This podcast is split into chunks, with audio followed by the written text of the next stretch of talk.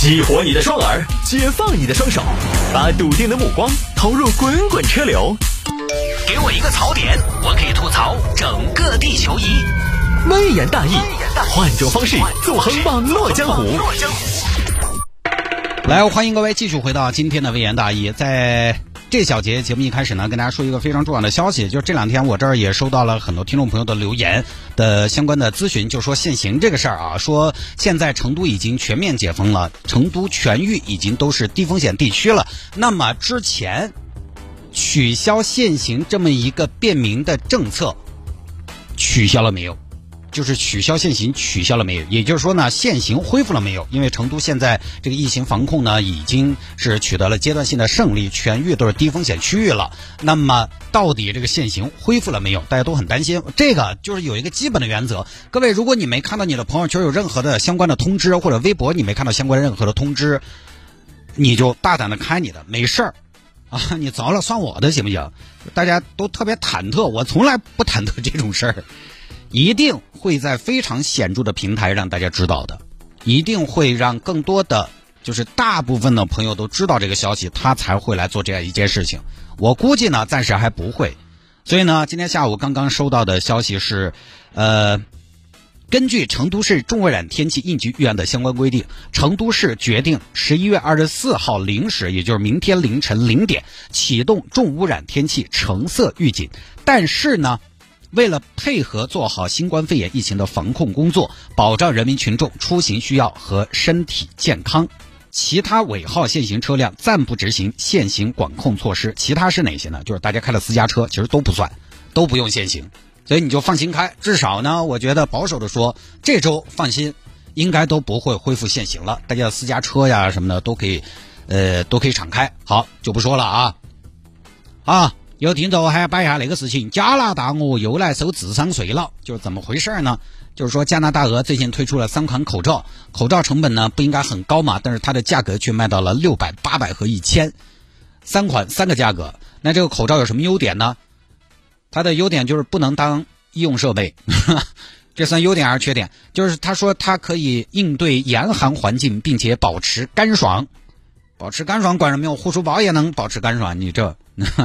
三款口罩都不能作为医疗设备或者个人防护设备，这个事情看大家怎么看啊？我就是说句良心话，因为加拿大鹅呢这两年坦白说在国内口碑也不算太好，一会儿呢又是材质不达标被罚，当然一件羽绒服卖了上万块钱，确实就容易被大家所所批评和诟病，啊，容易被议论。那其次呢，卖那么贵呢，材质又不达标被罚，一会儿就是羽绒服上万收智商税。就这个事情呢，要看我们是不是带着情绪去看。如果带着情绪去看呢，不用说直接开骂就行了啊。但如果去掉情绪的话呢，他搞这些台子吧，他也不是第一个。首先，我们就说一个重点，呃，他这个口罩不是我们传统认为的口罩，他官网也说了不能作为医疗设备，所以它就不是我们认为的我们天天戴的防止病毒传播的一次性的口罩。我们平常戴的口罩那是耗材，你隔一两天就要换，它是标准的工具。而你如果用工具的价格去衡量加拿大鹅的这个口罩，就显得没必要了，因为它根本就不是一个东西。加拿大鹅这个口罩是什么？它是个饰品。说白了，它是个饰品。你说，呃，南方地区像成都这样的地方，你冬天需要戴个口罩来保暖吗？不至于吧？它是个饰品。以前我们节目里就讲过，当机械表以前是工具的时候，它反倒便宜，因为人人都要用，所以规模也大，量也大。它有规模效应，而且呢，它是卖给大家当工具的，所以它反倒那个时候呢，可能很多人都买得起。但是当现在机械表是玩具的时候，它就贵了。当以前的兰德酷路泽是工具的时候，它不贵，它至少不涨价吗？现在兰德酷路泽很多人当玩具买，它就很贵了。理财产品，有人早几年八十万买的，现在一百一十万卖，因为它是玩具，它是饰品。它针对的是小部分的受众，它不是刚需，所以它的定价是按什么呢？爱家的接受能力来定价的，而且它量又相对少，量相对少，其实它这个价格体系就相对来讲更加容易掌控。而且工具呢，它不用普及，所以你说它是不是智商税？这么说的话，奢侈品都是智商税。口罩卖了几百的，其实它不是第一个，不是第一家，一些潮牌奢侈品，它也不是没有几百上千的口罩的。所以你要说中国的消费者是韭菜，那对不起，买得起这些口罩的人呢，都是不笨的韭菜。尤其现在哈，现在呢，你看一般场合是需要戴口罩的，但是可能确实有很多朋友发现一个问题，就是普通口罩他觉得不好看。像有些朋友可能觉得自己是盛世美颜，走到哪儿都要戴口罩，我长这么乖岂不是浪费了？像我去年过年之前去做了美容，做了个皮肤管理，我说我今年回老家，我要燕京四座，啊，我要全场瞩目，艳光四射。结果呢，疫情来了，皮肤管理的一点用处都没有。全是戴着口罩，白做了，而且不能聚会。于是呢，在如今这个常常需要戴口罩的时候，你会发现有些朋友他想在功能之外寻求一些其他的附加的功能，比如说，能不能有个性一点，有辨识度一点，能不能好看一点？但是呢，市面上不太好找。你比如说，现在有这么一个人，他这个人特别有特别特别有钱，他觉得自己盛世美颜，他就是觉得市面上的口罩都难看。以我的，我有支付能力呀。但是我只能买到一一两毛的一个的口罩，有没有贵点的？这个时候出来一个贵一点的、好看一点的品牌的，可能这部分消费者就被吸引过去了。但是呢，这些服装品牌生产的口罩，它又没有医用防护的功能。再但是呢，虽然它没有防护功能，但大家也知道，你现在去外边活动，其实没有人管你戴的是什么口罩，你只要脸脸上挂着有一个口罩，那好像就没问题。所以这些东西有人买，他是买个装饰。你说现在口罩多重要？原则上出门室内都得戴。那么重要的一个东西，市面上全是一两毛的。我们当然普通老百姓，我们会觉得，包括我自己说，哎呦，多囤点啊，囤点口罩。这个咱们中国这个制造业真是强，分分钟把这个口罩的价格打下来，一两毛钱，我们老百姓受益。但是有钱的朋友，他们就觉得啊，这个世界还会好吗？有没有贵一点的口罩啊？就跟雷克萨斯的 MPV，当时说雷尔法嘛，他那个 LM 那个车，那个车我觉得我一辈子都不会买，我买得起我都不买，都快两百万了。当时推出的时候，网上也是一片争议，智商税呀。但是呢，很快就有人分析了它的受众，有没有这么一些人？这么一些人高净值人群，跑车有，轿车有，越野车他也有，钱多的不行。这个时候他就差一台 MPV，就差一台 MPV。MPV 他接下来怎么选呢？G L 八便宜了呀。G L 八就是有的感觉像是租的，我其他车都是上百万的，上两百万的，我买个商务车四十万，那我选的 M P V 肯定要跟我其他车价格差不多嘛，那都得都都是同级别的顶火的嘛。那么之前商务车的顶火可能也就是阿尔法，现在又在阿尔法的层程度之上再上一个台阶，他就啥子他都要去买顶火的，就要有商家来提供这个东西，那么。雷尔法的横空出世就提供了这样一个选择，超出一百万的 MPV 基本就只有雷尔法可以选了。它确实就是国内市面上能买到的最贵的 MPV，它其实就相当于填补了一个市场空白。百万级以上的 MPV 这个空白，总有人买得起的。MPV 这种车很多时候是要开出去搞接待的，那面子不是你开个 S 级可以比的。就开它出去接客户，客户会觉得，哎，你还有 S 级，你可以有 S 级。但是你开 S 级出去呢，客户可能觉得你只有个 S 级，已经憋了大招了，那还不一样。当然前面说了，那个车不叫雷尔法，叫雷克萨斯 LM 啊，它就是填补了空白嘛。而市场有这个需求，它就占到这个空白，它也不需要太走量，有那么一些人买就可以了。再举个例子，我举个比较接地气的例子，也不要来不来就是几百万。我呢，之前好多年前我做了一套西服，西服对我们来说呢，主持人来说是生产资料嘛。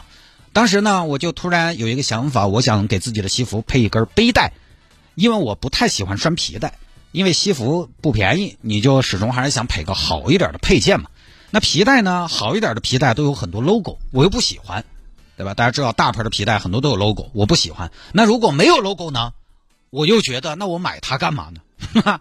大牌皮带，哎，两三天，呃，两三千、三四千一条皮带。如果没有 logo 呢，我觉得我买它干嘛？但有 logo 呢，我又不喜欢。人就这么矛盾啊！两三千一条皮带，素皮带啊，你也想不通啊！几千块钱我是不是能买一根牛了？你还皮带？但是呢，你给我一个大 logo，我又有点清高，不要你那个。而且皮带呢不好扎，我经常我因为生活不太能自理啊啊，就是我经常衬衣扎不抻头，所以我就想买一个背带藏起来，而且背带呢比较好整理。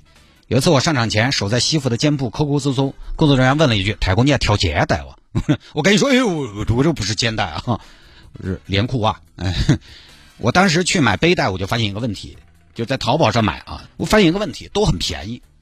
这不是咱吹牛炫耀哈，我当时能搜到的背带最高就是一百多，虽然背带是藏在里面，但我就想，你西服都到那个价了，你买个几十、百把块钱的背带，是不是也有点资源错配？找了很久没有找到一个稍微贵点的牌子的有设计的。当时在网上你就觉得，你就你看那些背带哈，你就觉得这这些是西装背带还是情趣用品？找不到稍微好点的。你想西服背带，万一有的时候你在什么场合需要把外外套脱了，那个背带就很扎眼的嘛。所以当时其实市面有这个需求，但没得人提过。但这么多年过去了，我再去搜就有了啊，基本上现在都有，啥子手工匠人打造啊，王铁匠给你给你喊啊，都有。包括最近还有一个事情，不知道大家有没有关注到啊？你说加拿大鹅口罩智商税，最近乌江榨菜、乌江榨菜、涪陵榨菜吗？你以为乌江榨菜就是几块钱一包？人家现在有八百多的礼盒装，当然现在下架了，因为舆论的反响太强烈。人家有八百多的礼盒装，叫乌江涪陵榨菜五年沉香礼盒装，这是典典型的卖毒还珠，不到两斤，官方价格八八八，现在买二级市场一千五百多，榨菜都要溢价，各位，我们就不说二级市场，不说二级市场一千五百多这个价格，榨菜礼盒官价八八八，我管你什么礼盒八八八呀。那是不是智商税？你也可以说是智商税。但是我们想象一下一个场景，比如说有没有这种需求哈？现在一个涪陵人给外地的客户送礼，就要你们当地特产。涪陵特产什么？就是榨菜。但榨菜送礼略微有些拿不出手。你送一件榨菜才好多钱，包装也不太精美。这个时候礼盒装的出现，就填补了客户这个空白。客户一哎呦新鲜，榨菜还这么豪华。哎，别的我不说，这个世界上最好的榨菜，我这辈子算是吃到了。所以其实他有这个需求，只不过需求不大而已。我们平时也没有这些使用场景，也不具备这样的消费能力。所以在我们看来，我们都觉得是智商税。你管它是不是智商税，这些东西又不对穷人征收，是吧？我觉得口罩这个，我以前确实也觉得蓝色的口罩不是那么的美观，我就买的黑色的医用口罩，我觉得很棒了。对吧？你喊我去买个那个重复利用的口罩，一次几百上千，我也不行，我也没那么的爱收拾，所以就不说了吧。几百一个的口罩，几百一双的袜子，包括我们一百五一盒的饺子，多得很。其实也包括加拿大鹅这些年火起来，也有这个原因，就是它填补了万元级羽绒服的市场空白。它跟 Monco 有不一样，蒙口其实是，呃，相对来讲更靠近奢侈品，那觉得还要远一些，而且 Monco 的样式呢更加时尚。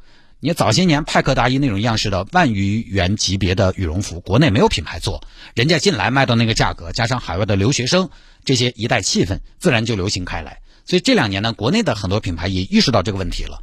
波司登现在也有万元级别的羽绒服了，鄂尔多斯，鄂尔多斯，你不要看现在很多国内品牌，比如说大衣什么的都卖到上万一两万了。以前你买个国产的，比如说羊绒大衣，没有上万的，那些有钱的消费者。